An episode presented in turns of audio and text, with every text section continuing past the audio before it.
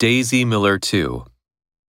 Winterbourne had lost his instinct in this matter, and his reason could not help him.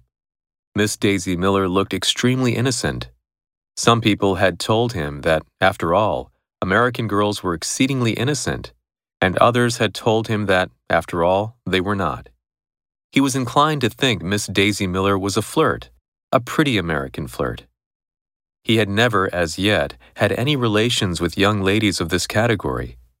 He had known, here in Europe, two or three women, persons older than Miss Daisy Miller, and provided, for respectability's sake, with husbands who were great coquettes, dangerous, terrible women with whom one's relations were liable to take a serious turn.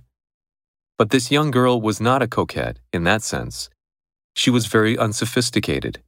She was only a pretty American flirt. Winterbourne was almost grateful for having found the formula that applied to Miss Daisy Miller.